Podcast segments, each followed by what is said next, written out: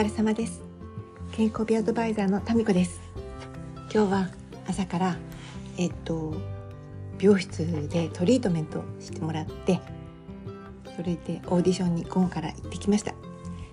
なんでね美容室でトリートメントしてもらうかっていうと家で、えっと前の夜にトリートメントしてもいいし午前中自分でやってもいいんだけどドライヤーがねブローのドライヤーがやっぱりプロの方にやっていただくと全然ね仕上がりが違うんです。特に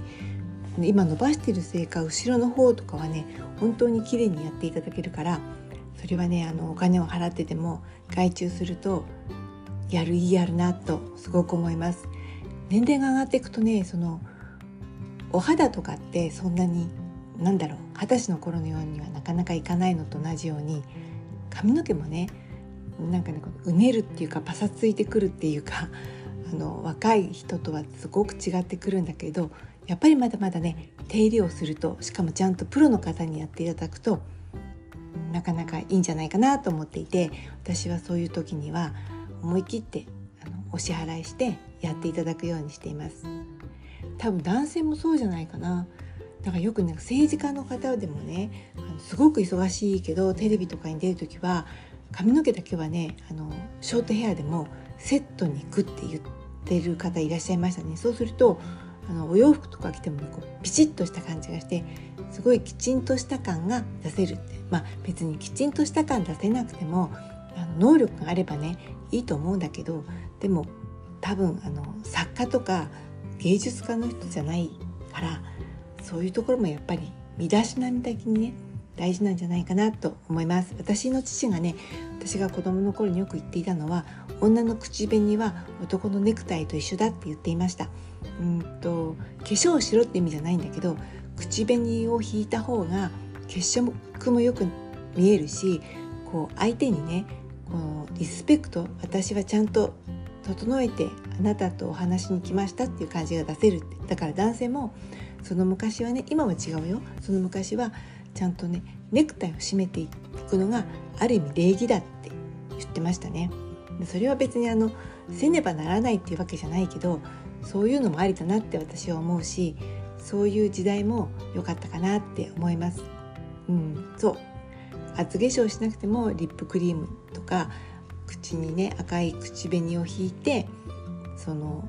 大切な方とお会いするっていうのはいいかなと思います。でそれを置いといてオーディションは、うんと私よりもすごい年齢の上方70代の方とかももちろんいらっしゃって50代の方もいらっしゃるんだけど私がやっぱりすごい言ってよかったなと思うのはそういうね70代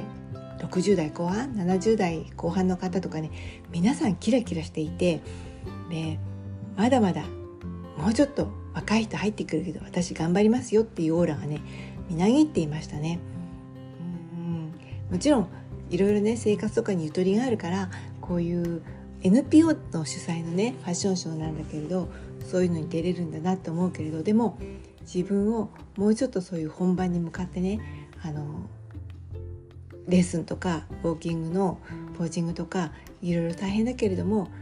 それから本番に向かってね体調を整えるのは大変だと思うけれどもやっていこうっていう意思がねとても感じられて私はねあの本当にそういう方がね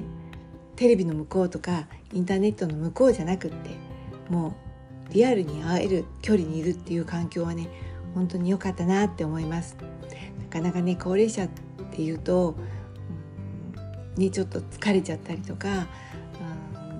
うん、ね体の弱っちゃった人ばっかりしか見てないとああなっちゃうかなって思うけれどそうやって生き生きとされてね70代80代の方を見てしかもねショーで歩くなんてねちょっとヒールをパンプスを履いて。そうそうすごいなと思いました。